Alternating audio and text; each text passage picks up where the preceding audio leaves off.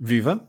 A 28 de junho de 1994, num jogo onde o calor era mais forte do que as probabilidades de haver algo importante para o desenrolar desse jogo do Grupo B do Mundial dos Estados Unidos, aconteceu história.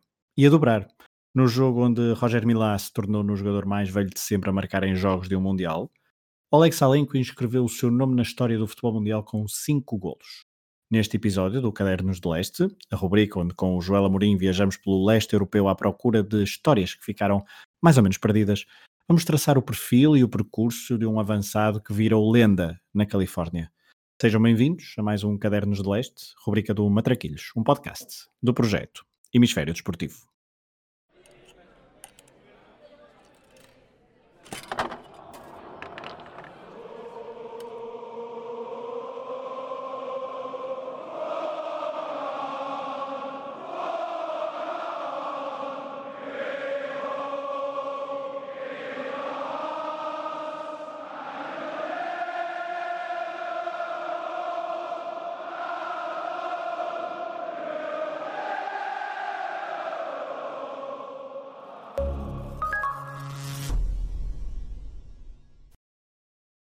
Olá, Joel.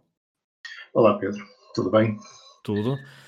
Bem-vindo a mais um Cadernos de Leste, aqui deste mês de Abril. Um... Muito, muito, obrigado e agradeço mais, mais, mais uma vez o, o convite.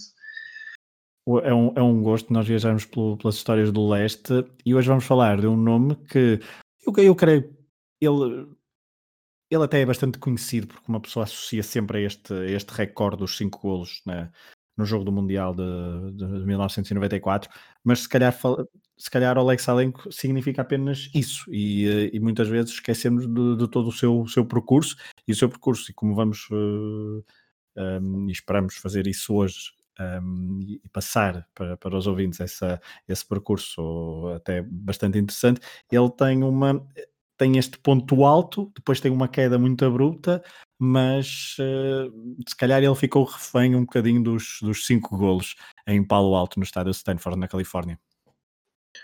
É verdade, Pedro, acho que tens toda a razão. Ele próprio, Salenco, disse numa entrevista a um canal espanhol uh, há, bastante, há bastante tempo atrás, que aquele, aqueles golos acabavam por, por, perseguir, por o perseguir durante a sua carreira, não é? E ele ia ficar ligado àquela bota de ouro uh, e, àquele, e àquele jogo uh, em concreto. Um, a verdade é que para muita gente, tal como tu disseste, o Salenco é o Salenco de, do estádio de Stanford, do Stanford Stadium, não é? É o, é, é o Salenco que marcou 5 gols nos Camarões uh, e as pessoas, se calhar na verdade, ou grande parte das pessoas nem se lembra sequer que ele marcou um gol no outro jogo do Mundial, não é? Um, portanto, o Salenco é, é aquilo, é aquela fotografia abraçado ao, ao Roger Milá, um, é, é, um bocadinho aquilo, mas eh, também vamos ser honestos, se calhar para, para pessoas da, da, nossa, da nossa geração, um, o Mundial de 94 uh, eh, será eventualmente aquele que, que, as pessoas têm uma lembrança mais nítida. Eu, o primeiro Mundial que me lembro assim bem é o de 90, mas tenho que admitir que o de 94 tem, tem uma lembrança um bocadinho mais, uh, mais detalhada. Mais lembro, exatamente, eu lembro-me dos jogos de forma mais detalhada. E, portanto, eventualmente, se calhar, essa imagem do Salenco, o facto de ele ter marcado os cinco gols e só ter jogado um, dois jogos e meio, porque ele não jogou três jogos, é? se calhar podemos dizer que jogou dois jogos e meio, uh, se marcar seis gols em dois jogos e meio não é, não é propriamente mau. Uh, e depois também se pensarmos que é o único Mundial uh, como sénior que ele, que ele disputa, não é? E, e, e, até porque as suas participações em termos internacionais uh, pela seleção da Rússia são muito, são muito é, é, é pouco mais do que, do que, o Mundial 94, sim, sim. aliás, é. não querendo adiantar, mas adiantando, o jogo com os Camarões é o último jogo que ele faz ao serviço da Rússia. E, portanto, Exato isso, isso causa aqui alguma estranheza, não é? Como é que um jogador, uh, eventualmente no pico da sua carreira, uh, deixa de ser convocado de um momento para o outro, não é? Um, um jogador que, que, bate recordes, que conquista a bota de ouro, uh, que, um, quer se queira, quer não, é, é uma das figuras do Mundial, não é? Um, ele próprio disse ao Stoichkov que se tivesse jogado mais jogos que marcaria mais golos do que ele. Uh? E o Stoichkov acabou empatado com, com ele em termos de golos, uh, mas o Salvenko acabava por ter vantagem por ter jogado menos jogos. Uh, mas, portanto, é, é, resumindo, a imagem do Salenko, é o Mundial 94, é aquele dia em concreto, e, e, assim, de uma forma geral, é isso, mas ele, ele é muito mais do que isso, na verdade.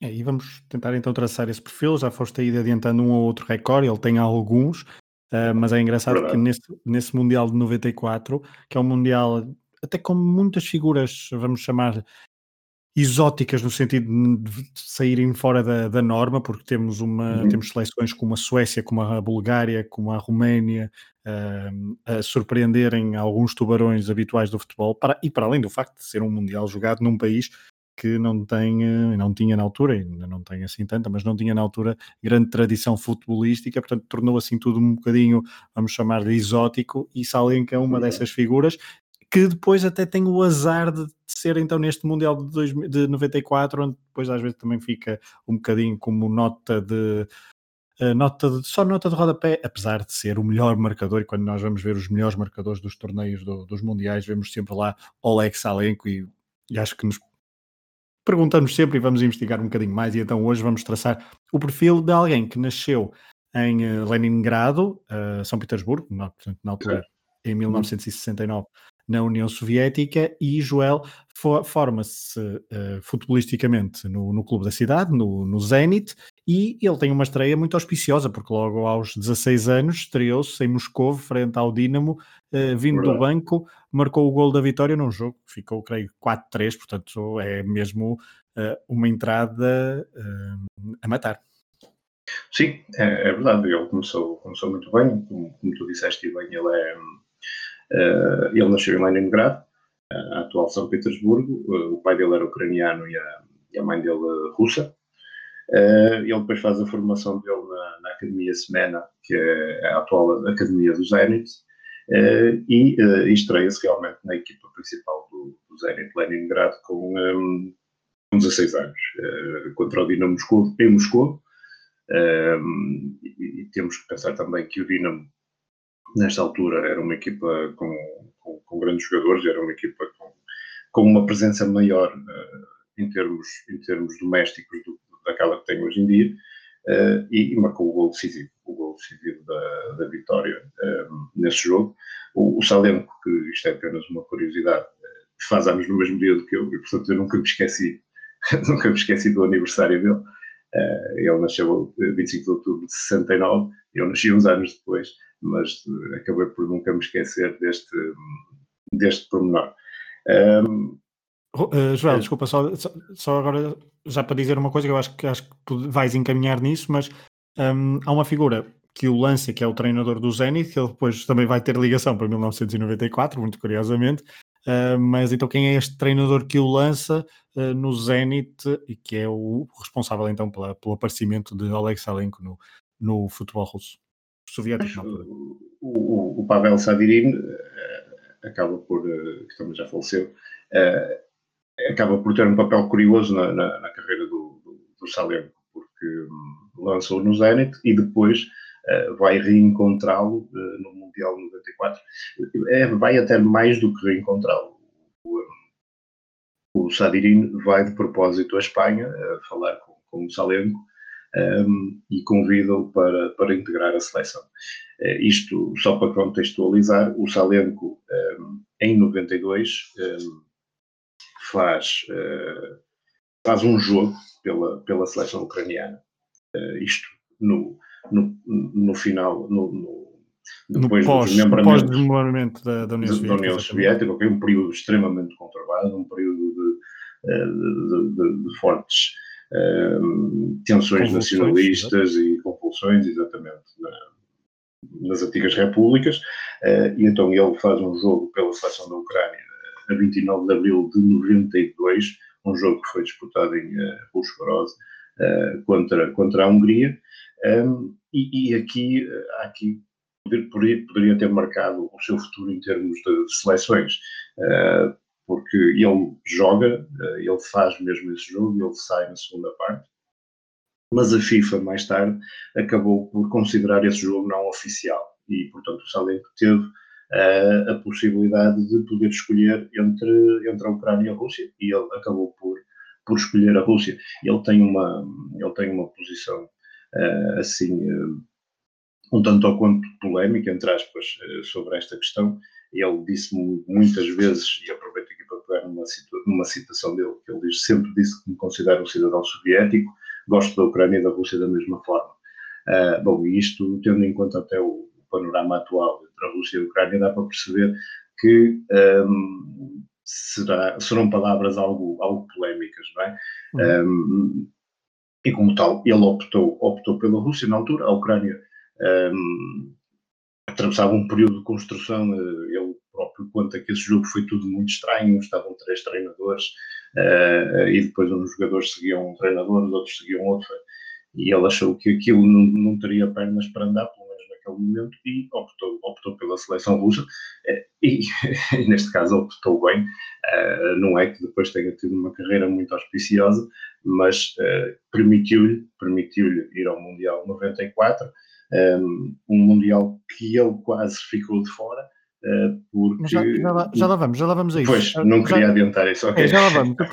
Só para puxar um bocadinho a fita atrás, então, ele depois de se estrear no Zenit e ter marcado vários, alguns golos em, em, algumas temporadas, estavas a, a, falar da Ucrânia, tu já disseste que o pai era ucraniano, portanto, daí também essa, essa, sua, essa sua ligação, mas ainda tem depois há uma ligação futebolística um, à Ucrânia, porque ele em 1989 sai para o Dinamo de Kiev, que na altura era a potência do futebol uh, soviético, um, e na altura, creio, uh, corrijo-me se estiver enganado, eu acho que é uma transferência relativamente histórica, porque do que eu percebi, foi o, se não foi a primeira, foi das primeiras transferências entre, um, entre clubes soviéticos que envolveu é, dinheiro, ou seja, exato. algo que não era muito habitual. Não, não era nada, não, não era comum. Um, mas também temos que pensar que isto já foi no final da, da União Soviética, uh, as rivalidades já se começavam, já se começavam a, a fazer sentido. Quer dizer, as rivalidades entre os clubes existiam e existiram sempre, uh, mas nesta altura já não era tão bem visto o Dinamo uh, ir a outras equipas como fazia habitualmente pescar, entre aspas, os melhores jogadores. Um, e aqui o, o Zenit Leningrad exigiu um milhão de rublos na altura pela formação do Salenco ao Dinamo. as contas ficaram algo mais modestas, no entanto, mas mesmo assim um, o, o, Dinamo, segundo sei, segundo li, pagou cerca de 36 mil rublos uh, pela sua transferência. Uh, isto, rublos soviéticos, uh, não sei ao certo qual, qual era o valor, porque não, não são rublos russos, o câmbio é bastante diferente daquele que, que, é atualmente, mas ainda assim, para a época, foi, foi, foi, foi bastante dinheiro. E, e bastante dinheiro e histórico, mas também. Histórico. Os adeptos do Zenit não, não acharam piada nenhuma, porque ele era um dos jogadores favoritos e, e acabaram por por, por considerá-lo um traidor, ainda por cima pelo facto de ele ter ido, de ele ter ido para o Dinamo Kiev, uh, que não era propriamente um clube que lhes agradasse muito, uh, por assim Mas, dizer. Exato, porque também em 1989 também é um ano importante para, para a carreira de, de Salenko, porque Uh, no Mundial de Riad, no Mundial de Sub-20, uh, que nós portugueses associamos sempre à vitória um, no torneio, com a, geração com Casqueiros ao, ao comando, não é? Uh, nesse, nesse Mundial, uh, Alex Alenco é o melhor marcador do, do torneio, Exatamente. com 5 okay. gols em 4 jogos. Uh, e uh, tu já poderás explicar um bocadinho melhor e falar um bocadinho melhor dessa participação, mas estamos a falar de, de, de uma seleção que foi eliminada nos quartos de final pela um, Nigéria. pela Nigéria num jogo absolutamente épico. A Nigéria que depois perderia na final com Portugal por 2-0, mas esse jogo ficou 4-4, depois foi decidido nas grandes penalidades. Exato, só que há aqui um pormenor, é que aos 58 minutos a União Soviética vencia por 4-0 e depois no tempo regulamentar a Nigéria conseguiu ainda, na segunda parte, ali em menos de 30 minutos, uh, é conseguiu uh, virar, o, virar o jogo, não, conseguiu empatar e depois levar um, uh, o jogo para prolongamento e para, para as grandes penalidades. Alex Alenco marcou o, um, portanto, o terceiro golo da, da, União Soviética nesse jogo e era o seu quinto no torneio, depois, dos depois de marcar quatro golos na fase de grupos, Salenka então fica como melhor marcador de um torneio uh, de sub-20, do Mundial de sub-20, e como já sabemos que ele foi o melhor marcador do Mundial 94, já podemos dizer isto, não é, não é, não estamos a trair expectativas nenhumas. Uh, Trata-se do único jogador uh, até a atualidade a ganhar duas botas de ouro em dois torneios uh, diferentes da, da FIFA. Escalões diferentes, exatamente. Exato. exatamente. Isso é, é algo notável, não é? Porque Uh, e, e, se calhar quem, quem ouviu falar do Solanke em 94 não conhece esta faceta dele, não, não, sabe que ele ganhou uma bota de ouro uh, alguns anos antes, ainda noutro, noutro escalão. Um, isso é um aspecto muito curioso. Voltando aí a esse, a esse, a esse Mundial de Sub-20, realmente esse jogo com a Nigéria uh, é épico e, e, penso que nunca, um, ou seja, nunca vai ser esquecido pelo, pelo, pela, pela área de formação do futebol da antiga União Soviética e porque ainda hoje se fala, ainda hoje se fala nisso. Eh, e também para, para pensar um pouco que essa seleção era uma seleção também com, com excelentes jogadores. Eles na fase de grupos não tinham, não tinham perdido com ninguém, salvo só tinham sofrido um gol da Colômbia. Um, eles tinham ganho a Síria, a Costa Rica uh, e a Colômbia. Penso, penso que terá, terão apenas sofrido um gol. Uh, era uma equipa com, com jogadores muito bons que depois também, também começaram a aparecer na, na seleção principal da União Soviética, mas também um, pensar que, que, um ano antes ele é campeão europeu de sub-18 uh, pela, pela União Soviética. E, e, um, e, curiosamente na final a União Soviética bate Portugal uh, por, por 3-1 no prolongamento e o Salenko marca marca o golo da, da, União Soviética, o último golo aos, aos 117 minutos, portanto o Salenko tem, um, em termos de, de, futebol jovem, apesar de não ter, isto também é curioso, apesar de não ter muitas internacionalizações, pelas camadas, pelas, pelos escalões jovens da, da União Soviética, é, é um jogador que participou, participou em grandes momentos. porque o 89, pronto, independentemente de ter sido eliminado, acho que também é um momento, é um momento importante da, daquela, daquela seleção. Até que nós já falámos aqui, mesmo os anos, os últimos anos da década de 80 para a União Soviética em termos de futebol, seja, a União Soviética vai à final do Euro 88 em sénior, eh, é campeã olímpica nos Jogos Olímpicos de Seul em, 88, vai, bater o Brasil na final e depois tem, tem estes resultados também em sub-18, em, em sub-20, portanto Aliás, é... desculpa dizer, eh, desculpa interromper, em 1991, no Mundial em, Lijo, no Mundial em Portugal, de, de, também de sub-20.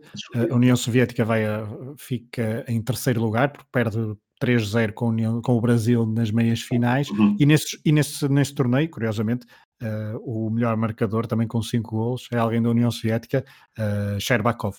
Sherbakov, exatamente. exatamente. Uh, ou seja, a, a fábrica de jogadores da União Soviética continuava a funcionar, apesar de todos os problemas e das convulsões internas pelas quais o Império Soviético estava a passar.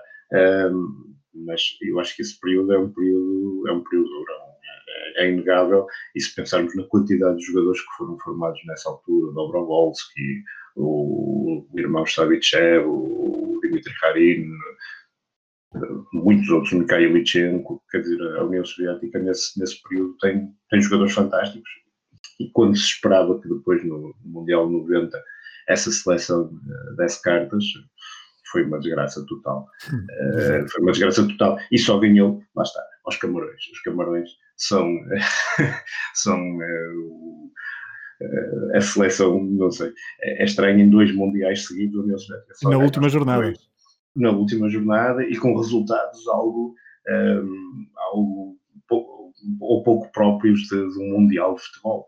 Não deixa de ser, não, não deixa de ser um aspecto curioso, porque se nós pensarmos a, a Rússia acaba por ser uh, o sucessor da, da, seleção soviética, não é? A, a União Soviética, depois a ASEI e depois uh, acaba por ser a Rússia uh, o, o, sucessor, o sucessor desse, dessas, duas, dessas duas seleções. Um, ehm, e, e não deixa de ser curioso esse tipo de resultados, realmente.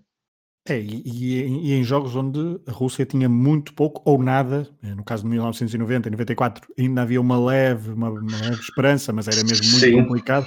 Mas já lá vamos ao Mundial 94. Exatamente. exatamente. Já lá vamos ao okay. Mundial 94, só para contextualizar então esse, essa, essa última jornada da fase de grupos do grupo B, no caso, entre o jogo entre a Rússia e os Camarões, mas uh, só centrando outra vez um bocadinho no Alex Salenko, ele então tem este, tem em 1989 um, é botador do Mundial de, de Riad, apesar da eliminação então nos quartos de final perante a Nigéria, que viria então a jogar a final com Portugal.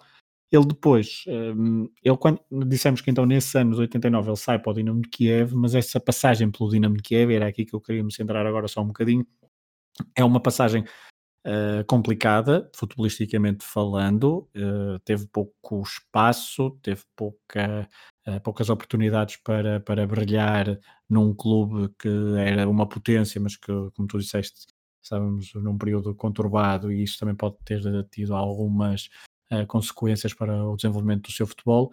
Um, e portanto, para além deste período, depois é, é, este período que faz com que ele tenha de sair da, da União Soviética, na altura já depois da Ucrânia, e tenha de procurar no estrangeiro, tal como muitos outros seus compatriotas daquela geração, uh, procurar no estrangeiro e num campeonato mais competitivo espaço para jogar e ele depois desta passagem pelo Dinamo Kiev vai para a Espanha.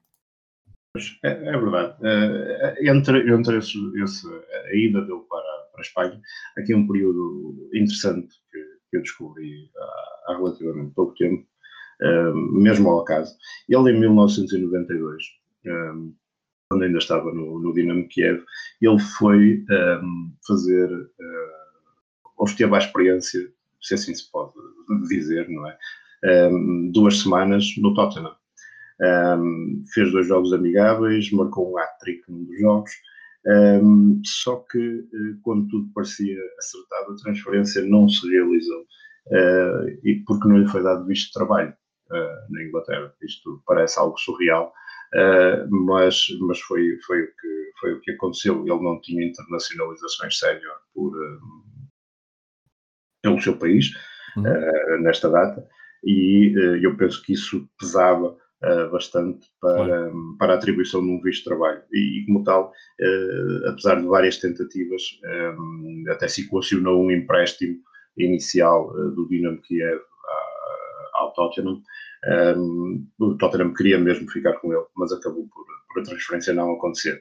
E depois, como tu já falaste há pouco, um, em 93 acaba por ir para a Espanha, uh, quando também, isto são pormenores interessantes, ele, ele estava, uh, tinha tudo acertado para, para ir para a Bundesliga. Uh, para representar um, um clube alemão. Um, aliás, muitos, muitos russos uh, foram, foram para a Bundesliga neste período. Um, e, e, ele depois, assim, de um momento para o outro, acaba por, uh, num negócio à última da hora, mudar-se mudar para a Espanha. Uh, ele e a mulher foram para a Espanha, para a Espanha em, em fevereiro de 1993, penso eu. Uh, e, uh, e, acabou por assinar pelo Logronhas. É, o Logronhas, desculpa, é, que é ele estava, o Logronhas é um clube da Primeira Liga, uh, dali de Logronho, de, de, da, da, comunidade de La Rioja, que fica, ali, fica ali bem junto da fronteira com o País Basco. Um, e, é um clube que estava desde 1987, 86, 87 por aí. Um, exato, desde 87, 87, 87, 88, sim, aqui é. Tinha subido pela primeira uhum. vez à primeira divisão e estava ininterruptamente na, na Liga Espanhola, lutava ali pelos lugares, uh, tentava evitar a descida e depois ali pelos lugares ali a meio da, da tabela, portanto era um clube relativamente modesto dentro da, do, do topo da, da, do futebol espanhol, obviamente, estamos a falar da primeira Exato. Liga Espanhola, um, e ele, e ele tem uma, uma primeira metade da época até bastante interessante para quem chega então em fevereiro de 1993, mas é em 93, 94 que explode, não é? Em pré-mundial tem uma primeira tem uma, uma primeira época completa, chamemos-lhe assim, em Espanha, um, explosiva para um clube que lutava pela, pela manutenção e nessa equipa do Logronhas tinha como companheiro de equipa, por exemplo, o guarda-redes, que é bem conhecido do futebol português, uh, Lopetegui, que também foi ao Mundial 94 devido a essa fantástica época que teve em, um, em 93, 94 pelo Logronhas E, uh, mas, também, mas também tinha como companheiro de equipa alguém que depois viria para o futebol português, Roberto Matuta, que viria a passar pelos Chaves e pelo, pelo, pelo Belenenses.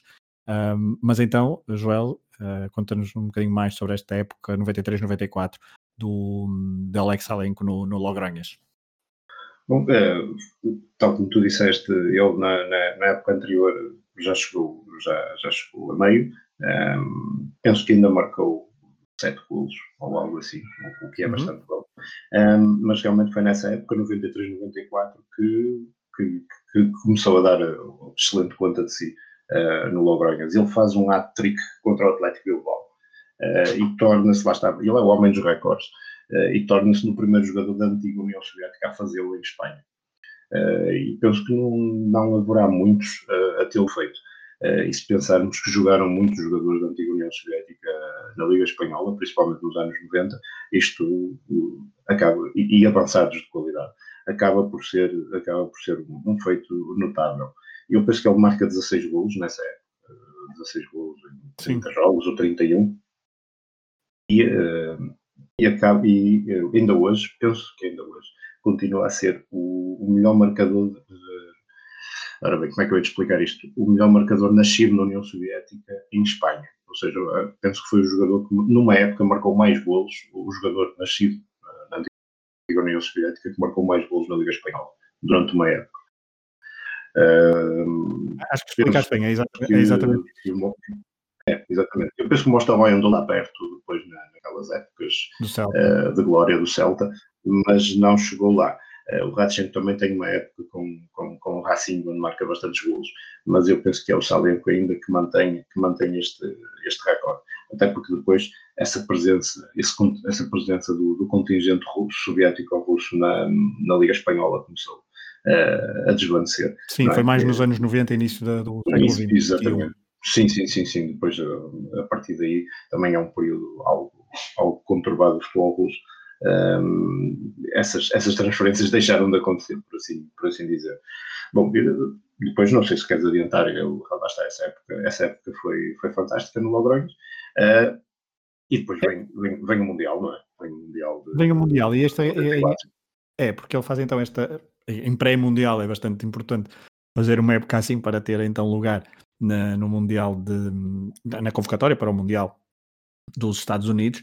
Uh, não deixa de ser também uh, curioso a Rússia, enquanto Rússia, ter participado numa primeira competição nos Estados Unidos, porque em 92 ainda é como sei, mas depois em 94, então, como Rússia inaugura a sua presença em grandes competições com, nos Estados Unidos depois de, uma, de um período bastante uh, conturbado no, nas décadas anteriores. E, um, e, indo então para, para, para esta convocatória desta, desta seleção, uh, já pouco adiantamos que o treinador era, era o mesmo que eu tinha lançado, portanto, o selecionador russo era o mesmo treinador que eu tinha lançado no Zenit uns anos antes, mas ah, houve.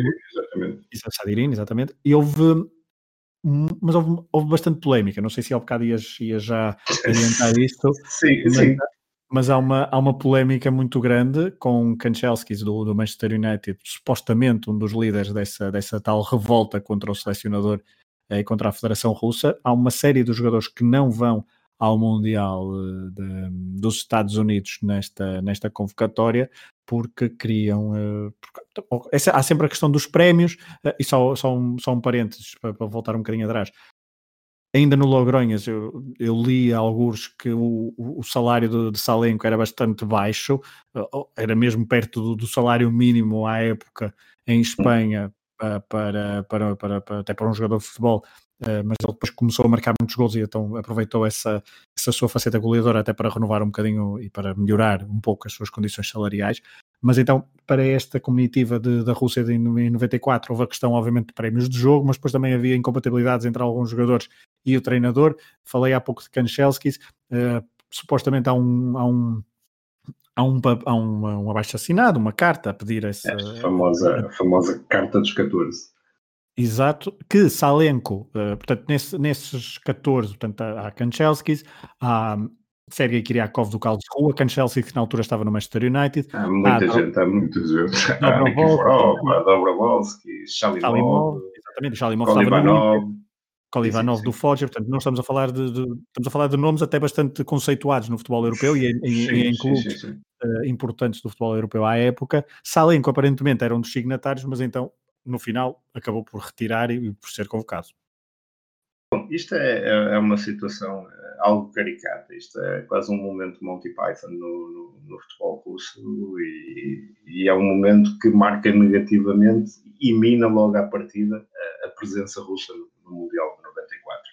Um, por esses nomes que tu já disseste, é, é fácil ver e, e quem está por dentro do, do, futebol e, e, se lembra dos jogadores dessa época, era uma seleção incrível, eram, eram os restos da União Soviética um, mas com jogadores, com jogadores de qualidade enorme, não é? Falaste no, no desculpa, falaste no Kanchelskis, no, no Shalimov, havia Dobrovolsky, Kolivanov, Onopko, um, Mostovoy, uh, Kulkov, Juran, Karpin, quer dizer, tantos, tantos jogadores uh, de enorme qualidade. Uh, e então, essa situação que tu estavas a mencionar, que é uma situação extremamente caricata, foi a chamada Carta dos 14, um, ehm, que uh, dividiu uh, a seleção russa entre aqueles que eles chamavam os refuseniks uh, e, e, aqueles que, que foram os que assinaram a carta. Depois, do outro lado, estavam os que não assinaram, e depois ainda havia outra facção que eram os que assinaram, mas que se arrependeram. e o Salenko encaixa nesse, nesse, nesse, último, nesse último grupo. Um, e isso deixou muito mal visto entre alguns colegas de seleção. Ainda me lembro de há pouco tempo ter lido o, o Kiriakov a falar sobre, sobre, esse, sobre esse episódio, a dizer que nunca mais tinha perdoado ao Salenko esse, esse, ele ter dado o dito por não dito. Ele não foi o único a dar o dito por não dito, uh, mas então, e como tu dizias, uh, os jogadores, uh, eu até tenho aqui o texto que eles escreveram, que, é, que é caricato. Eles terão escrito este texto uh, e, diz-se que este texto foi ditado pelo telefone pelo Anatoly Bichovets, outra figura que nós conhecemos bem aqui do futebol português, porque passou pelo Marítimo como treinador, ainda tenha sido uma passagem breve, e que havia sido não só o treinador olímpico da União Soviética em 88, mas também o treinador da SEI uh, no, no Europeu de 92 na Suécia. Era um, era um treinador com quem os jogadores tinham uh, uma relação mais próxima, ou pelo menos alguns jogadores tinham uma, tinham uma relação tinham uma relação mais próxima. E uh, os jogadores, apesar de acharem que o Sadirin era bom treinador, achavam que a seleção, que a metodologia de treino dele não correspondia com as exigências atuais, com as exigências que se viviam na altura em 94 e, e então uh, entendiam que ele devia ser afastado e uh, estes, eles tinham três pontos, a, carta focava três aspectos, eles entendiam que o Bichovets devia ser um, nomeado como treinador imediatamente e devia começar a, treinar, a, trabalhar com a equipa para o Mundial dos Estados Unidos, um, e eles queriam que os prémios por chegar à fase final do, do Mundial fossem diferentes, ou seja, fossem maiores, e uh, entendiam que uh, toda a logística que envolvia a seleção, e isto aqui tinha muito a ver com um acordo que a seleção russa tinha assinado com, com uma marca desportiva que era a Reebok,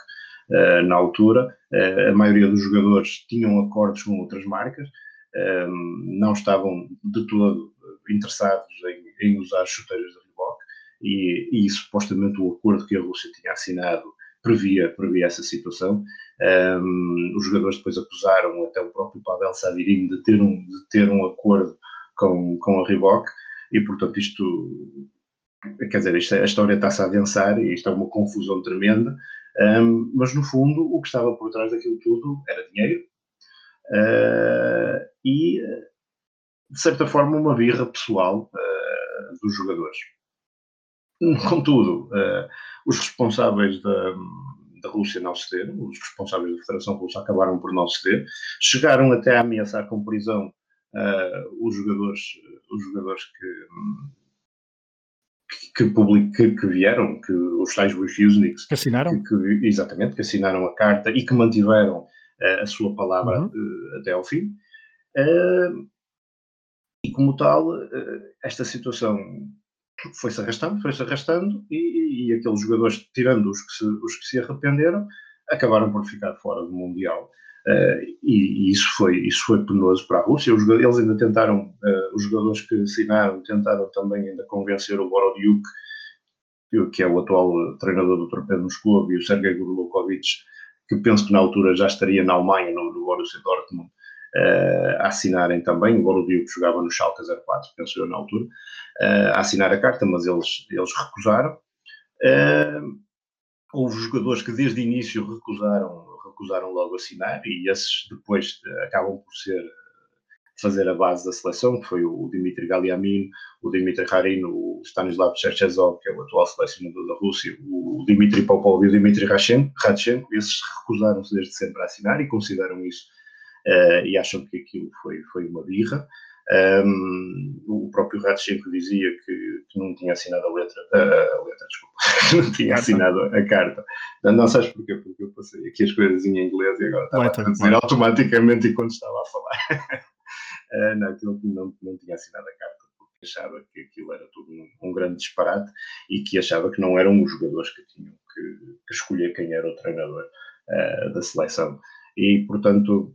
Oh, Joel, mas só, então só para só para contextualizar aqui uma, uma coisa, um, a Rússia que se apura para o Mundial 94 no grupo 5, juntamente com a, com a Grécia, à frente Exato. de Islândia, Hungria e Luxemburgo, portanto um grupo até bastante acessível para, para um Sim. Mundial, para um apuramento para um Mundial, uh, mas a, a, Rússia então se calhar herdar um pouco ainda o ranking na altura para, da União Soviética para se calhar ser uh, cabeça de série, não sei, mas uh, olhando para este grupo, de facto, era um grupo bastante acessível. Uh, mas nessa fase de qualificação, uh, vemos. Mas não foi fácil para a Rússia se apurar. Não foi não, fácil. Não, não, porque depois a Islândia ainda, ainda provocou algumas. ainda tentou. ainda conseguiu alguns pontos, mas depois perdeu outros, porque a Rússia, por exemplo, não ganhou na Islândia, empatou não. a um. E é, é, dos jogos mais vergonhosos da Rússia, isso ficam na história da Rússia. Eles ainda hoje falam nesse jogo, e depois há o jogo com a Grécia também. O jogo com a Grécia, a Rússia é o jogo perde, final, né? exatamente, exatamente. Exato, perde um zero na, na, portanto, por isso é que por isso é que a Grécia fica em primeiro, em primeiro, em primeiro lugar. Esse jogo da Islândia é Sergei Kriakov que marca o único gol da Rússia, mas é isto para dizer que, olhando para os nomes dos jogadores utilizados nessa fase de qualificação, vemos, por exemplo, Shalimov que faz sete jogos, um gol. Um, temos também uh, Mostovoy que faz três jogos, mas uh, não tem tanta importância, por exemplo, como Dobrovolski que faz oito jogos como um, uh, Kiriakov, que faz oito jogos e quatro golos, é o melhor marcador dessa, dessa campanha. Sim, sim. Uh, Kanchelskis faz cinco jogos e um golo. Uh, portanto, temos, temos aqui vários nomes uh, que fomos dizendo que, se, que, que então assinaram a tal carta e que foram preponderantes durante toda a qualificação e que depois não chegam ao, ao Mundial de, de, de 1994, para o qual Salenko é convocado. Salenko, que nessa campanha, para se ter uma ideia, faz, segundo os registros que eu tenho, apenas 45 minutos na, na campanha para o apuramento de, de, de, 1994, ou seja, não era, não era de todo um jogador fundamental nas principais contas uh, do, do, selecionador, uh, mas então a tal questão interna que fomos falando aqui nos últimos minutos e também a campanha que ele faz no, no Logronhas, porque obviamente que se eu não tivesse marcado tantos gols no Logronhas, estivesse a ter uma carreira bastante apagada, se calhar não seria uh, chamado, mas essa campanha, e juntamente com as tais recusas em participar, abriu espaço para que ele fosse então convocado para o, para o Mundial Russo, uh, no, no, para o Mundial norte-americano, com a seleção russa, assim é que é. A seleção russa que foi sorteada no, no grupo B, com, juntamente com o Brasil, a Suécia e os Camarões, e foi esta a ordem dos jogos do, da, da, seleção, da seleção russa ao longo do torneio norte-americano no primeiro jogo uh, contra o Brasil, nem, um, por acaso no mesmo estádio onde ele viria a marcar 5 golos, no estádio de Stanford, na Califórnia, contra o Brasil, ele, uh, o Brasil vence por 2-0, golos de Romário e depois de Rai. Um, na altura, Salenko entrou por volta dos 70 minutos para o lugar de Sergei Juran, na altura jogador do, do Benfica. Um, mas depois. Por acaso tinha aqui que ele entrou aos 55 não sei. Não, ok, pode, eu... pronto. Ele entrou na segunda parte, agora... Ele entrou, exatamente. exatamente. Ele entrou na segunda parte para o lugar do, eu do este jogo gravado em VHS e sei que ele entrou na segunda parte, já também não sei precisar. Uh, ele depois, no outro jogo, uh, ganha a titularidade a, a Uran. Um, uhum, e junto, juntamente com, com Radchenko no, no ataque, uh, e marca logo aos 4 minutos de penalti. O primeiro é. gol, portanto, o primeiro gol da Rússia em mundiais enquanto Rússia o, o, primeiro, os primeiros seis, mas uh, a verdade é que ele marcou os primeiros seis gols da Rússia. No, é verdade, é verdade. Enquanto, enquanto nação russa, enquanto federação russa no, em mundiais, mas ele marcou o primeiro então neste, neste jogo contra a Suécia, que foi uh, no Michigan, uh, no Pontiac Silverdome, a 24 de, de junho, contra a Suécia, marcou os 4 minutos, mas depois também de penalti. Engana, engana o Tomás Ravel. E, Exatamente. E é, é, o primeiro gol que é uma Thomas Ravelli, que é uma das figuras deste, deste Mundial. A Suécia depois uh, marca também uma grande penalidade, ainda na primeira parte, por Thomas Brolin. A Rússia. E o Martin Dahlin, não é?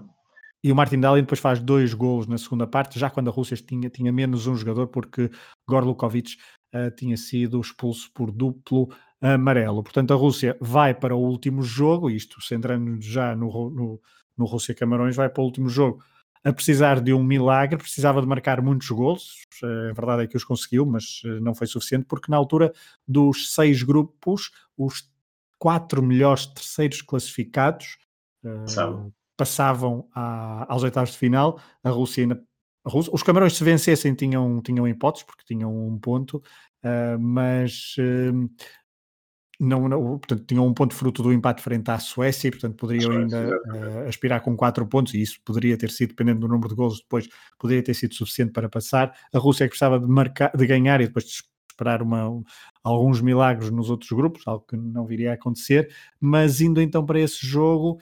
Uh, Aliás, porque quem, desculpa interromper, quem passa, quem passa no, à frente da Rússia ali na, uh, naquela, ou seja, na classificação uh, dos melhores terceiros são os Estados Unidos e a Itália, que, que, até ao momento tinha feito um Mundial vergonhoso. É? A Itália acaba por passar nos melhores terceiros com 4 pontos.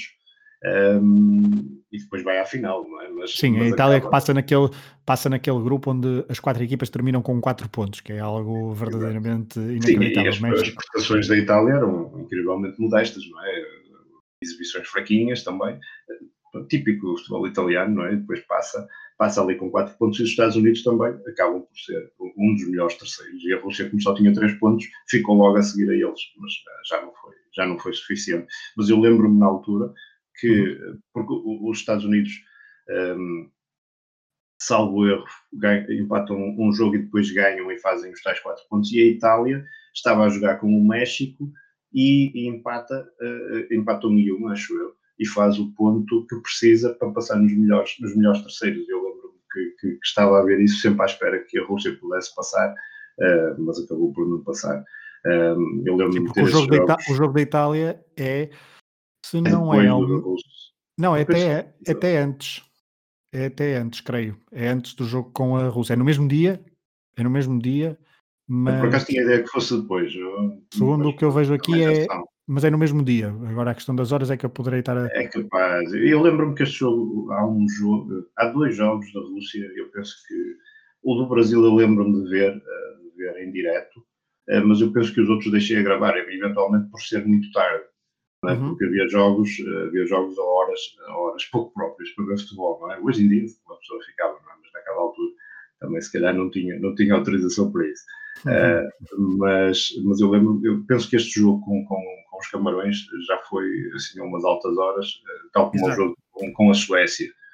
Uh, lembro-me de ter visto, porque lembro-me de ter programado o vídeo, aqueles primeiros da tecnologia da época, não é? Para, para uhum. gravar o jogo e depois eu nunca gravava o início do jogo, agora não sei o que, porque havia sempre ali qualquer coisa que falhava, ou acabava de gravar antes do jogo terminar, coisas desse género.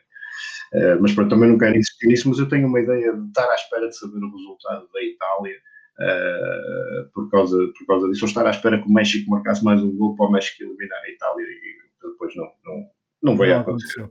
É, o, no dia 28 de junho, então, no estádio de Stanford, Palo Alto, em, na Califórnia, a Rússia entrou para jogar frente aos camarões de, hum, treinados por Henri Michel. Na altura, o não era uma estrela, mas atenção, mas estamos a falar de uma, de uma seleção que no, no quatro anos antes tinha chegado aos quartos de final e tinha estado bem perto de, de chegar às meias finais, mas perdeu nos quartos de final frente à Inglaterra no Mundial de Itália. Portanto, era uma seleção que tinha alguma carteira no sentido. Hum, tinha, tinha deslumbrado no Mundial anterior e, portanto, era uma seleção que tinha alguns nomes uh, que metiam algum respeito e a seleção era cada vez mais respeitada, fruto então principalmente dessa participação no Mundial Italiano. E, uh, Na altura eram treinadas por um treinador soviético em 90, não é? também não deixa de ser curioso. Sim, agora... Nepo Miasny, uh, e depois, já em 94, como tu disseste, era treinado por Henri Michel. Mas a, a prestação deles no Itália 90 deve-se um pouco também ao treinador que tinham na altura excelente treinador e bastante respeitado na, na, União Soviética. Mas acredito que esta equipa, se calhar, não era tão boa como aquela de 90. Sim, é uma geração já, já um bocadinho diferente. Por exemplo, Roger Milá estava no banco, começou no banco, portanto ele fez história a partir do banco, que também não deixa de ser interessante e acho que é um pormenor que muitas vezes se esquece, porque Roger Milá marca um golo, já lá vamos a esse golo, mas marca um golo vindo do banco, portanto faz história vindo do banco em poucos minutos ou em poucos segundos, um, nesta equipa dos Camarões havia o guarda-redes que foi buscar uh, os tais cinco golos, cinco bolas ao fundo da baliza de, de Salenco, uh, Jackson Go, que depois se notabilizou no, hum. no Depor, principalmente do, da geração de 90 que se lembra é das transmissões da Liga Espanhola e dele no, no Depor, no Depor da, da, da Corunha, mas tinha também... Verdade, é os, outros, os outros dois guarda-redes, desculpa, até Sim, sim. Mas os outros dois guarda-redes também eram nomes, nomes Exatamente. dos camarões, o Tomás Necono, é? já em fim de carreira. Eh, e, também, e também tem uma. O Necono que também tem uma carreira muito, muito interessante em Espanha, não é? Fantástico. Era o ídolo do Buffon, segundo, segundo eu sei. Um, mas era, era um guarda-redes, era um guarda-redes fantástico para mim, que fui guarda-redes, ele era também uma, uma referência, era um excelente guarda-redes. E o José Antoine Bell também era outro guarda-redes bastante conhecido, Aliás, os Camarões estavam muito bem servidos de, de, de guarda-redes. O Xangó, penso que era bastante mais novo que eles os dois e já que começou, começou a aparecer aqui, começou-se a afirmar aqui neste, neste Mundial. É, o Xangó que já tinha uh, eh, 30 anos neste, neste Mundial. Um, já, ele, pronto, então, ele que na altura ainda estava. Os outros dois eram mais bem. Exato, é isso, o problema é esse. Ele na altura jogava no, no Mets, uh, só, só chega Uh, só chega à Corunha em 96, uh, para depois estar uh, uma série de épocas, até ali 2001, creio. Um, mas olhando para falar em guarda-redes, olhando para, para, a equipa da Rússia, vemos Chechesov na baliza, depois temos nomes como Nikiforov, Ternavsky, uh, Omari Tetradze, Viktor Onopko, uh, Dmitry Klestov, Valery Karpin, Igor Kornev, Ilya Tsimbalar, Igor Lediakov e o homem golo, de quem vamos falar um bocadinho mais então, Oleg Salenko. Um, Joel, vamos aos golos, porque estava muito calor, uh, mas, este, mas, este, mas este Oleg Salenko não parece não, não se ter importado muito com isso. Segundo acho que, ele, acho que ele gostava bastante do, do calor, por isso é que ele em Espanha era bastante, gostava muito, e depois ele transfere-se, já vamos falar sobre isso, transfere-se para o Valência e uh, com a perspectiva de ir para um, para um sítio ainda mais aprazível do ponto de vista uh, meteorológico do que, do que Logronho nem La Rioja, uh, mas então estava bastante calor e ele logo aos 15 minutos faz o primeiro, faz o primeiro golo, um, é um remate de primeira entre as pernas de Jackson Gol, depois de uma jogada do, de um companheiro de equipa. Uh, o segundo golo é um livre um, batido de forma rápida. Ah, com o a... árbitro deixou seguir, exatamente. Exato, com a defesa dos Camarões que ficou parada. Uh, há um 2 para 1 um frente a uh, Jackson Go. Uh, de Simbalar do Spartak de Moscovo dá o golo, uh, faz, faz, tanto faz a, a, tabela com, com Salenco, que depois com a baliza aberta faz o, o 2-0. O 3-0 ainda na primeira parte de penalti. Ele era especialista, Salenco era especialista. É, já vamos falar sobre isso por causa do, do Valência, já depois lembra-me para falar sobre isso de se embalar, uh, podemos dizer que ganha o penalti bem, ainda antes do, do intervalo, e depois Salenco que bate, então uh, Jackson Gol com bastante eficácia. Depois do intervalo, há de facto aos 46 minutos um, um recorde batido, que é Roger Milá entra aos 45 e passado nem, nem dois minutos de estar em campo, aos 42 anos torna-se o jogador mais velho de sempre em mundiais a marcar um, um, marcar um golo, só que Oleg Salenko disse, ai, tu fizeste história, mas espera aí que eu também quero fazer, eh, que eu também quero fazer.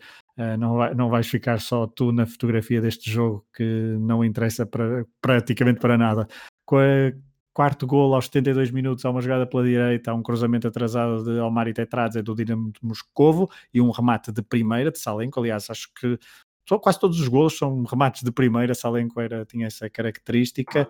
O quinto golo aos 75 minutos, há um passo a rasgar de Dimitri Klestov, que estava no Spartak na altura, e Salenko, lá está sempre muito killer, bate de forma cruzada Jackson Gol pela quinta vez. Um, portanto, estava feita a história, e ele depois até conta que acho que nos altifalantes anunciaram isso, mas ele não percebeu bem, porque aquilo foi em inglês, mas começaram a anunciar que, que, tinha, que estava a ser, que os espectadores em Stanford, no estado de Stanford, estavam a assistir a história, é para, para contextualizar um pouco o que estava a acontecer uh, com aquele calor, uh, mas ainda houve espaço para Salenko uh, fazer ainda uma assistência para, para Radchenko, Radchenko que era o seu companheiro de quarto na, na comitiva do, um, do Mundial de, de 94, até os 81 o resultado ficou selado, 6-1, Uh, Joel, eu fui fazendo aqui, contextualizei e descrevi mais ou menos os golos, só para tu, só para tu, não, só para tu, só para te perguntar uma coisa, que é, uh, Salenko não era um avançado muito, muito alto, uh, tinha 1,80m, mas não tinha, vamos chamar assim, uh, não tinha uma pinta de, de, que outros avançados até de, por parte da, da União da, da, Rússia, mas também na altura do futebol mundial ele não tinha assim aquela pinta de avançado, Uh, acho eu, olhando para ele, não, não vejo ali muita pinta de avançado, no, até na, na, na, forma como, como, como corre, na forma como, como, como, como está em campo, mas a verdade é que ele contrariava todos esses, esses preconceitos que a olho nu uh, fazia, um adepto tinha, porque ele era de facto muito killer e, uh, e de primeira fez então praticamente estes cinco gols e entrou na história do futebol mundial. É, ele, ele nessa altura já não tinha, já não tinha aqueles símbolos de rebeldia do início dos anos 90, não é? Já não tinha aquela maleta atrás, o cabelo comprido atrás e, e repas. Uh, eu acho que ele nessa altura já só tinha a voltinha do Euro pescoço, já não Exato. tinha mais nada. Era, única, era o único símbolo assim de rebeldia que ele tinha na, nessa altura. Mas é, é como diz, ele não tinha realmente assim muito. Aquilo que se costuma dizer, não tinha muito estilo de é, não tinha traço de, de avançado de craque, não é? Não puxava as bolas para cima, não, tinha, não jogava com as meias em baixo. Não, é, era um jogador. Eu comparo em termos de eficácia ao Belanov. O Belanov também era um jogador que tu olhavas Sim, é para ele e dizias, pá, um avançado, pequenino, careca. Ele não deve dar uma para a caixa, passando. Eh, desculpa a expressão. Mas, mas, e o Salento também, tu olhavas para ele e pá, é, é mais um. Só que ele, ele tinha um instinto incrível da Globo. Ele posicionava-se muito bem depois não era daqueles avançados que estava parado dentro da área, era um jogador muito, muito típico dos avançados do, do leste da Europa, daquela altura, os avançados soviéticos daquela altura, se nós formos fazer assim uma. Uh, se olharmos assim aos anos 80, uh, ele encaixa nesse perfil, são jogadores muito móveis, que, que, que se movimentavam muito fora da área, era uma, quase uma ligação entre o meio campo e, e depois a linha da frente. Era um jogador que, apesar de, de, de lá de ser avançado centro, contribuía com muitos passos para a equipa, com muitas assistências também, fruto de vir jogar realmente muitas vezes fora da área, mas ele depois também rematava, era muito bem, como tu, tu mencionaste. Ele remata de primeira com uma facilidade tremenda. Uh, depois também era um jogador que nas bolas paradas, uh, principalmente nas grandes penalidades, uh, raramente falhava muito frio, esperava sempre pelo movimento do guarda-redes. Um, e, e, lá está. Deixa, é, deixa, falar dos penaltis, eu tinha, tinha uma coisa para falar dos penaltis, acho que já vou dizer, mas antes deixa-me só dar aqui nota que o, o jornal francês L'Equipe um, pontuou Alex Alenco neste jogo com um 10 uh, e o jornal L'Equipe é conhecido por ser muito, muito, muito conservador nas suas, nas suas notas uh, de 0 a 10 e portanto só deu deu poucos 10 ao longo da sua, da sua história. O Alex Alenco foi um deles, para, para, para se ter uma noção de, de, da importância. Estamos a falar de uma, pouco mais de uma dezena de, de notas 10 que a equipe deu nos últimos um, 30, 35 anos. Portanto, foi mesmo uma, uma exibição de, de encher as medidas, não só para. Uh, para, para os russos assistirem, mas foi para todo mundo assistir. Um, e aqui, estavas a falar dos penaltis, ele um, há pouco também já disseste que ele nunca mais foi convocado para a seleção. A verdade é, verdade. é, é, sim, sim. É, é estranho. Já, mas... É estranho, mas tu já vais falar sobre isso, porque depois há a renovação, porque sai sim, a Dirini e entra Oleg Romantsev. Um, mas ele, ele, esta a carreira que ele faz no Logronhas e depois aliando a este, a este Mundial, ele transfere-se para, para o Valência, que era uma equipa com mais, com mais nome no futebol, hum, no futebol espanhol, e encontra o campeão do mundo, o treinador campeão do mundo, o que não deixa de ser também uh, uh, curioso, porque Carlos Alberto Parreira é o treinador do Valência depois Valência. Desse, desse Mundial de 1994. Só que a adaptação ao, ao clube ao clube hum, da comunidade de Valência foi bastante complicada uh, e ele nunca, nunca, nunca não conseguiu deixar a sua marca. Parreira uh, tem até declarações bastante. Parreira que, que, durou pouco em Valência, também, verdade seja dita, Sim, mas tem.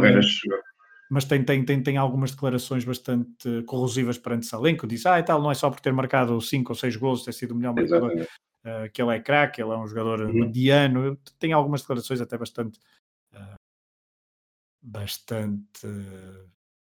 Sim, é, são, são, são declarações até. Sim, não, não, não lhe ficou bem até como treinador. É isso, é isso, é isso. É a minha Eu... opinião. Mas o Barreira também chega lá com, com um estatuto de craque. Campeão do mundo. Calhar, e se calhar ele também não era assim tão bom, não é? Pois é isso, é esse o problema. O Brasil tinha uma grande equipa, mas ele se calhar pronto, também era um treinadorzinho, não é? E depois chega ao Valência numa realidade completamente diferente e diz, ah, o Salem que tal marca muitos gols, mas ele tecnicamente é um jogador limitado e achava que ele não tinha uma formação de atleta assim muito, muito boa. Bom, isto vale, é, vale Salem, opiniões, chega, não é? Mas... Sim, que chega com 25 anos, vai jogar ao lado, por exemplo, de Penev, o búlgaro, o atacante búlgaro, também Mijatovic. Um... Aliás, a questão, a questão do Penev, é, o Salem está acaba por começar, mesmo assim, mesmo contra, contra a vontade ou contra os gostos do uhum. treinador, acaba por jogar no Valência inicialmente. Porque está lesionado, Penev, não é? Porque o Penev tem uma lesão grave. O Penev Exato. recupera de uma lesão grave, está recuperado de uma lesão grave e quando o Penev regressa, acabou o Salve. O Salve depois nunca mais joga. Ele tem um, há um jogo qualquer, já não, não sei precisar contra quem. o Penev, não, desculpa, o Salve tem um falhanço incrível. O guarda-redes defende a bola para a frente e ele está dentro da área sozinho e chuta a bola para, para a bancada, com o guarda-redes praticamente no chão e ele está ali sozinho dentro da área e manda um pontapé completamente despropositado para a bancada. Lá está, as coisas do Valência, e eu acho que esse pontapé dele, esse gol falhado, eu lembro-me de ver isso uh, na altura na, TV, na TVE internacional ou qualquer coisa. E eu acho que esse pontapé para, para a bancada resume muito a carreira dele no, no Valência. Apesar dele ter marcado gols, que, os marcou, não é? Que ainda, ainda marcou alguns.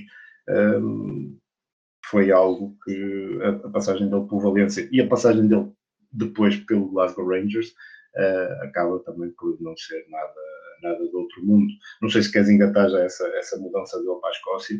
Não, deixa-me uh, só dizer uma coisa, porque há, porque ah, há okay. algo que eu, first, first. eu queria de falar sobre a passagem dele por, por Valência, porque eu estava a falar das, dos colegas de equipa, no ataque Mijatovic, Penev, mas há uma um, Lee, creio que, que na Panenka, que de facto ele ficou bastante entusiasmado por ir para, para Valência, porque teve um bom contrato, na altura falava de 50 milhões de pesetas ao ano, uh, ia para um sítio com, estou a citar a Panenka, paella, sol e praia, ou seja, algo que supostamente ele, ele gostava bastante, a ele e à família, mas ele, ele marca, creio que, nove golos, um, número parecido com este, na, nessa primeira e única época que ele tem no, no Valência, mas acho que reza, reza a lenda uh, e rezam as crónicas que o, a grande, o grande legado dele no Valência prende-se com, com é Mendieta, porque Mendieta aprendeu com ele a marcar os penaltis, porque se nós nos lembrarmos de Mendieta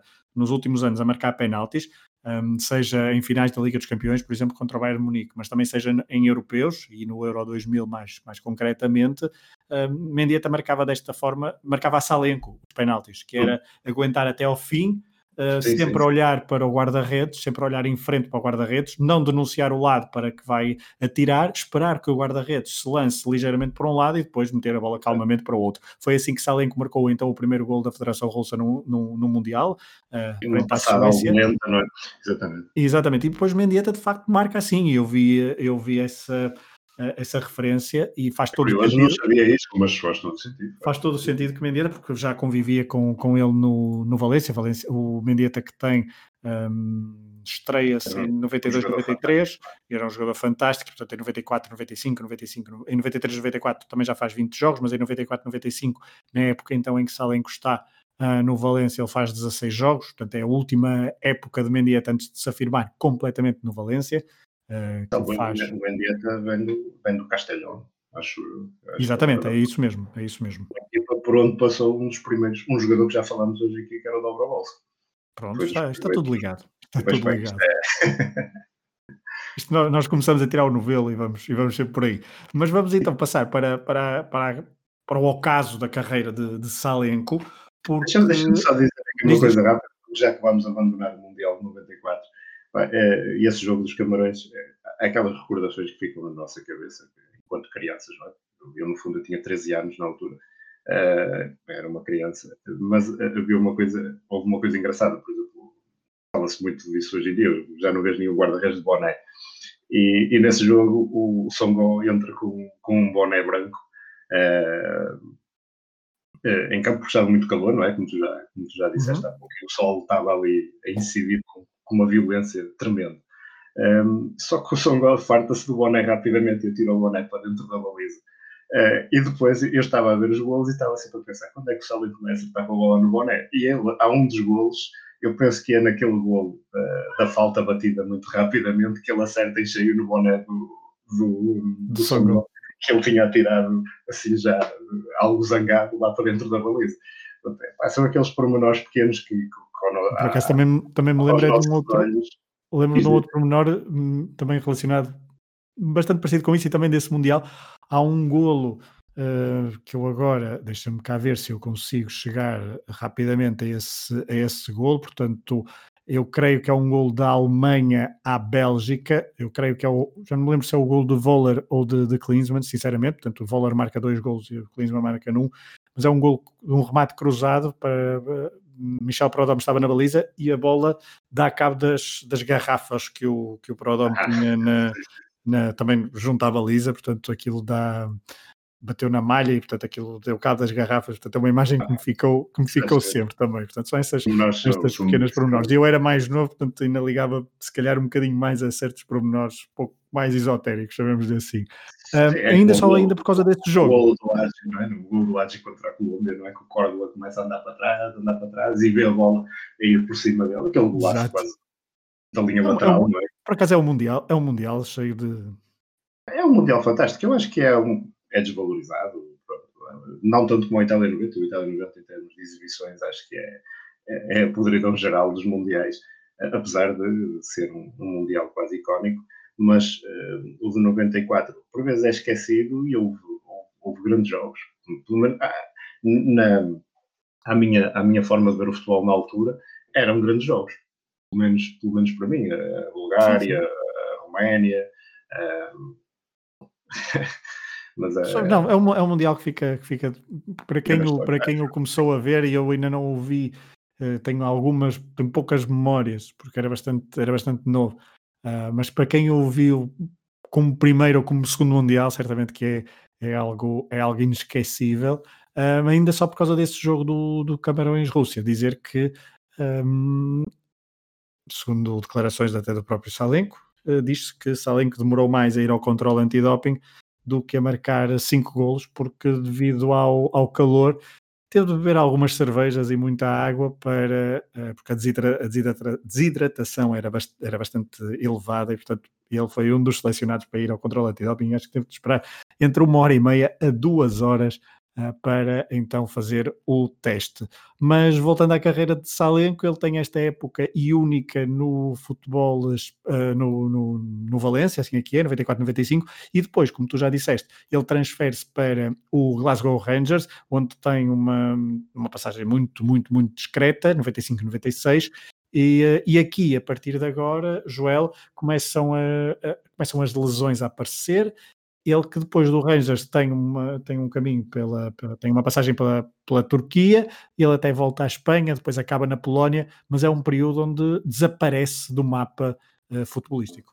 É, o período, a, a, transferência para a Escócia, é, lá está, o, o Salenco não estava, não estava feliz é, em Valência, não é? apesar de tudo, um, as coisas não estavam, não estavam a correr bem e uh, surge, surge uma possibilidade, surge uma proposta bastante aliciante para ele em termos de remuneração e a possibilidade de jogar na Liga dos Campeões, uh, fez com que ele aceitasse uh, ir para a Escócia. Ele assinou um contrato de três anos, acho que era, recebia ainda mais do que aquilo que recebia no Valência, portanto era um salário acho bastante elevado, só que nada, nada lhe saiu assim muito bem na Escócia, o Salenco várias vezes se queixou uh, da falta de qualidade do futebol na Escócia, um, que ele queixava-se muitas vezes que os colegas não, não entendiam certos movimentos, certos movimentos uh, táticos e técnicos que ele, lá está, que ele, que ele tinha,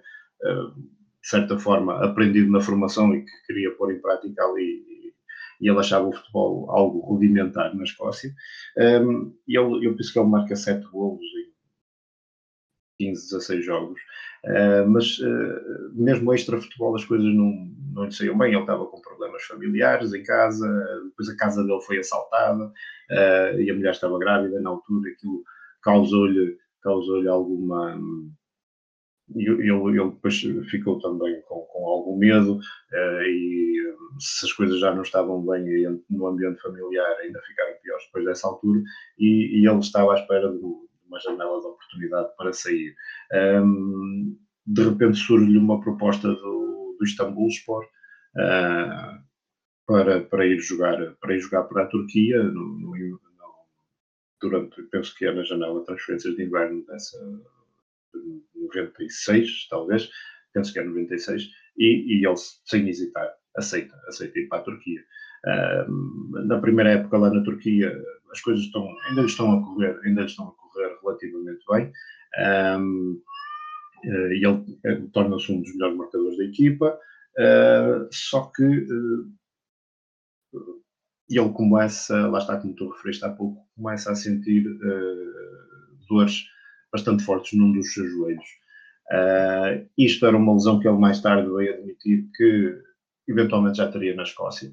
Uh, só que um, foram sempre, e isto aqui os departamentos médicos na altura, penso também se calhar, uh, é muito diferente, era uma realidade muito diferente daquela que temos hoje, foram sempre adiando uma, uma possível cirurgia que acabou por, por acontecer já quando ele estava na Turquia, mas ao, ao que parece já aconteceu muito tarde.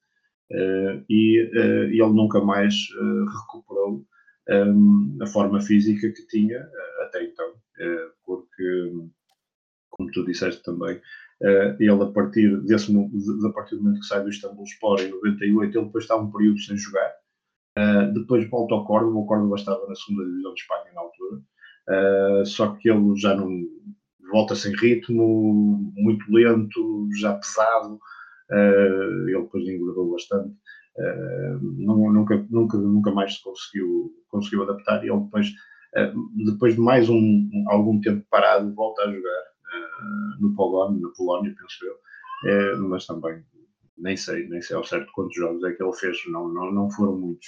E, e são, passagens, são passagens discretas, quer pelo, discretas, quer, quer, pelo Córdoba, quer pelo Pogon na Polónia, e ele acaba a carreira então em 2001 uh, ali por volta de 2000, 2001. Portanto, estamos a falar de 6, 7 anos depois de ter sido bola de ouro, do botador, aliás, do, do Mundial do Mundial, 96, do Mundial 94, só para referir que nesse Mundial 94, nós já o dissemos no início, mas para ficar registado novamente, eh, ele é, é execo com eh, Iristo Stoichkov, que mesmo assim faz sete jogos, portanto seis golos em sete jogos, enquanto Salenko faz seis golos em três jogos, daí a, facto também ser mais, um, ser mais preponderante, mas Joel, tu foste descrevendo então este, este da carreira de, de Salenco, Salenco que rezam também as crónicas no, no, na passagem pelo Córdoba, como tu disseste, chegou com peso a mais, chegou com vários problemas no joelho, depois também se envolveu com, uh, com em algumas uh, cenas atribuladas com os seus companheiros de equipa, depois foi despedido uh, no Pogone, então tentou ainda uma última revitalização da sua carreira, mas sem sucesso. E depois, nos últimos anos, uh, Joel, ele tem ficado. Uh, ele desapareceu, desapareceu enquanto futebolista, obviamente, desapareceu do, do, mapa futebolístico enquanto jogador, porque acabou a sua carreira, uh, mas nem por isso também se tornou, por exemplo, num treinador de sucesso. Ele que tem uma passagem pelo futebol de praia, salvo erro, no, sim, sim, sim. Uh, no, com a seleção ucraniana, e acho que teve aqui num daqueles célebres mundialitos de, de futebol de praia uh, que se realizavam na. Acho que assim não foi na Figueira da Foz, depois apesar de, de alguns terem sido no Algarve e também em Espinho, mas, uh, mas ele depois também. Teve, teve, ligado a alguns negócios, uh, não sei bem, eu, eu, sei que ele era uma espécie de empresário lá na Ucrânia e, e ele, ele vivia numa, penso eu, num, num distrito da região de, de, de Kiev, um, num distrito, não, num município da, da, região de Kiev, e ele até chegou a treinar uma equipa de, de futebol amador uh, lá, não sei, não sei ao certo o nome da equipa, não, não me recordo, mas lembro-me de ter lido sobre isso, mas realmente uh, ele teve, diz-se, isto, lá está, isto também é falar um pouco sem, sem, sem confirmação, não é? Mas os mídias na altura Uh, os mídias russos e ucranianos falavam que ele tinha, estava com graves problemas financeiros, fruto de, negócios falhados, e, etc. E houve até quem dissesse que ele tinha vendido uma das suas botas de ouro a um sheik qualquer do, dos Emirados Árabes Unidos ou, da Arábia Saudita. Um, não sei, não sei ao certo se isso é verdade. Pesquisei um pouco sobre isso. Aparece em algum, em algum uh, em algum, nos mídias, não com muita frequência. Um, Mas, já vi, falar já vi pessoas a afirmarem um pouco, a, afirmarem isso até num vídeo, num vídeo de uma cadeia espanhola qualquer de, eh, de, televisão, mas eu não sei ao certo se isso é verdade. Eu próprio acho que ele não, não, não confirmou isso. Uh, no entanto, seja como for, é um final algo degradante para, para a sua carreira, não é? E para aquilo que, que ele fez ali naqueles, naqueles anos áureos da, da, sua carreira, ou seja, a parte, o final dos anos 80 e o início da década de 90. Estavas a falar de hum, participações em, em televisão, uh, estavas a falar de televisões, ele que também ficou conhecido por ter creio eu, ter um desmaio, não é? Numa televisão. Desmaio em direto, sim, sim, sim, 2013. Curiosamente, ah, tal como o Lopetegui, companheiro de equipa dele no Logronhas em, 90, em 93, 94, que no, por altura do Mundial de 2006 na televisão espanhola também teve um uh, episódio semelhante, uh, isto apenas de uma forma uh, jocosa, no sentido de ligar as duas coisas, mas enfim. Um, sim, são muito. Mas, são, são, são peripécias.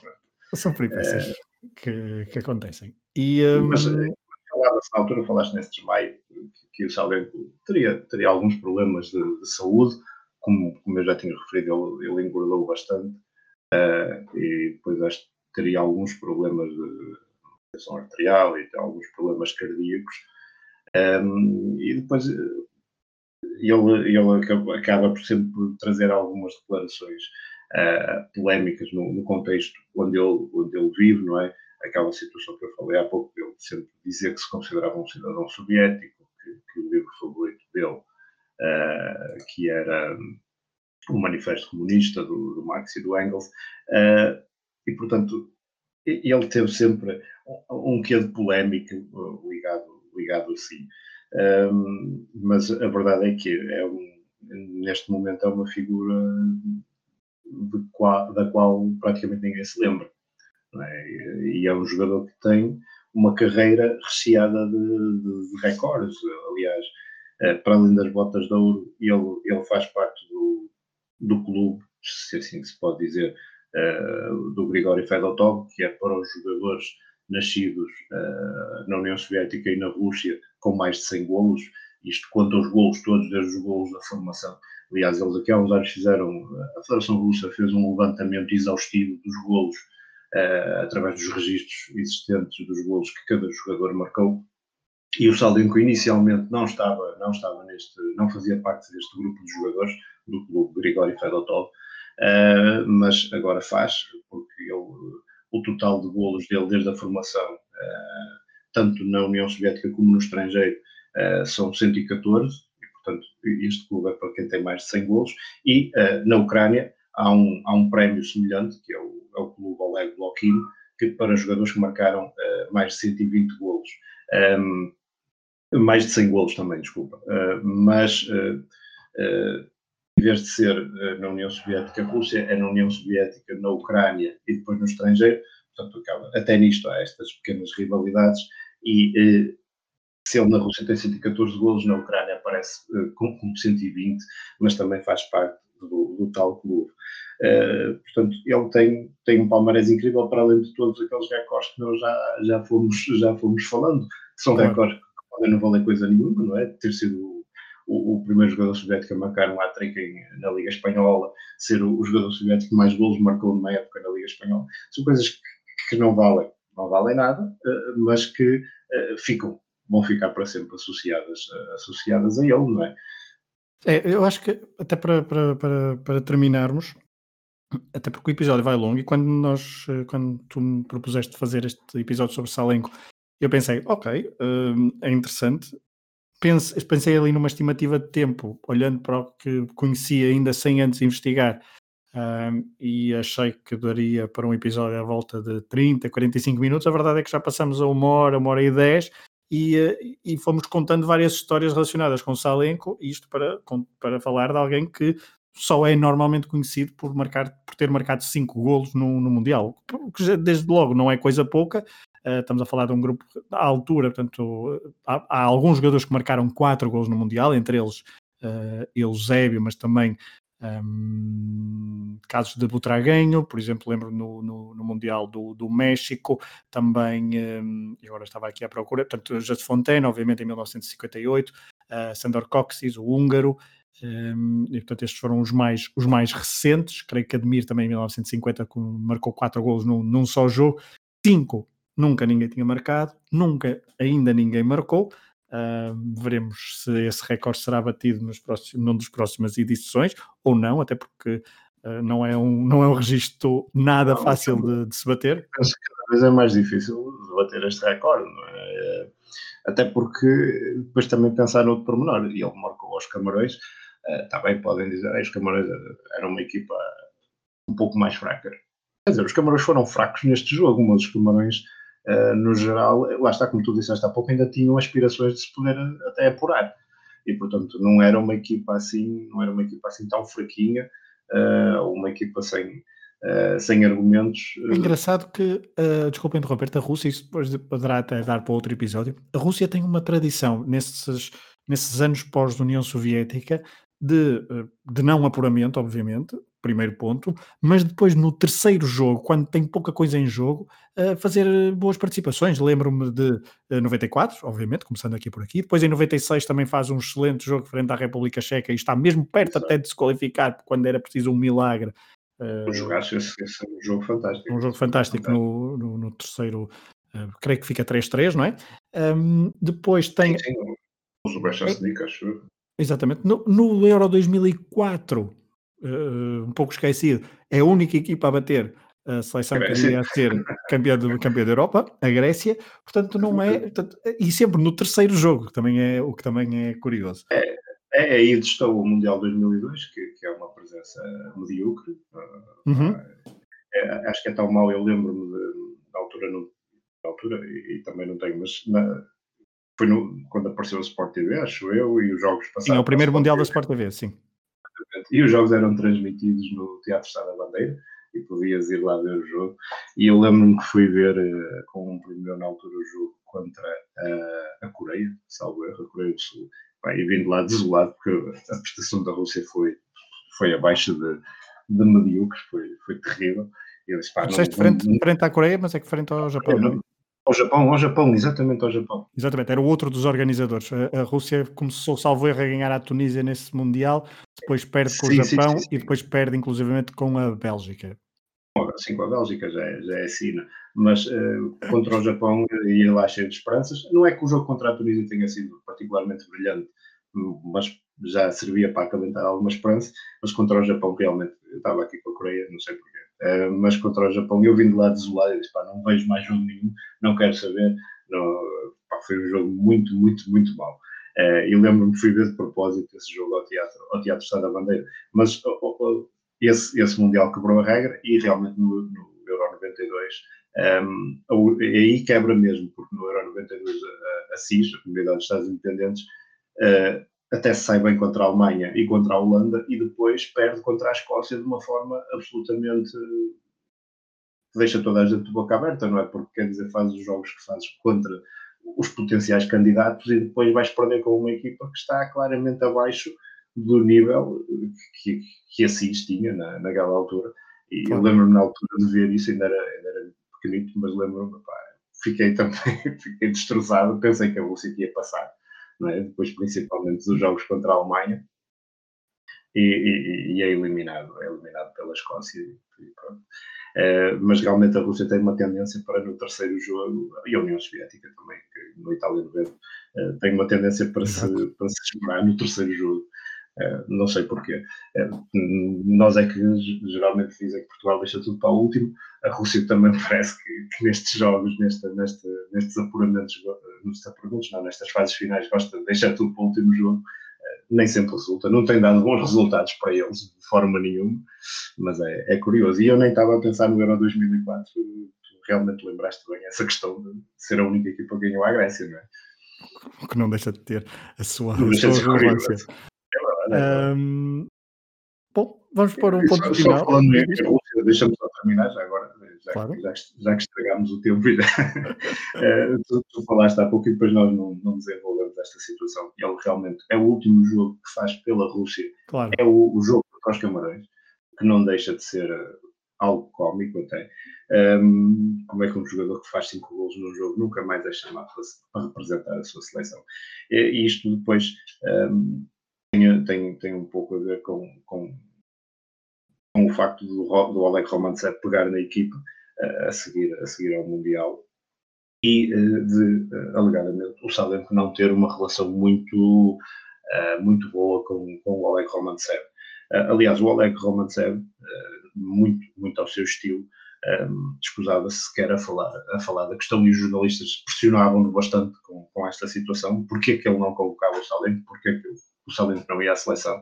E uma vez ele na, na televisão, na televisão russa, o, o Roman passou-se mesmo ao estilo dele e, disse, e, e, puxou a fita atrás e disse o Lovanovski também, uh, nos tempos áureos dele, não convocava o melhor jogador do seu tempo, que era o Fedor Sherenkov, para a seleção da URSS e, e ninguém questionava nada. Portanto, é uma opção técnica, era uma opção técnica e eu também, é, isto é uma opção técnica, ele bem à seleção do ponto final.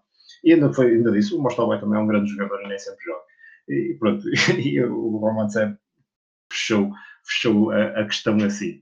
Uh, mas o Salenko nunca, uh, nunca aceitou muito bem uh, estas explicações do Roman Sepp e depois achava que não ia à seleção por ter ficado demasiado famoso e por essa fama pesar negativamente na equipa, porque ele, o Romantsev, uh, quem conhece o Romantsev sabe que ele privilegiava o grupo e não uh, um, um, talento individual de, de, um ou outro jogador.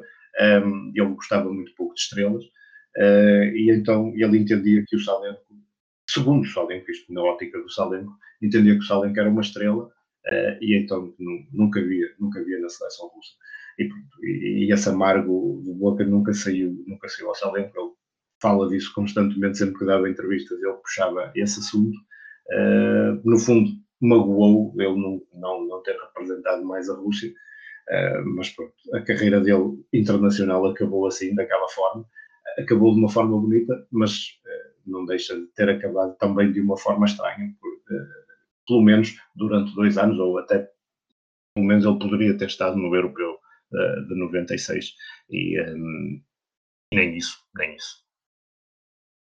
Muito bem, acho que é uma boa forma de terminarmos este episódio, que já foi um bocadinho mais longo do que é normal, mas é sim, histórias do, do leste, às vezes mais desconhecidas, e quando achamos que um, não tem assim tanto sumo, a verdade é que nós, aqui com o Joel, e o Joel vai nos dando sumo para falarmos sobre uh, protagonistas que vêm do leste europeu e que muitas vezes estão esquecidos. É esse o propósito da rubrica Cadernos de Leste, que voltará no próximo mês, se tudo correr como normal.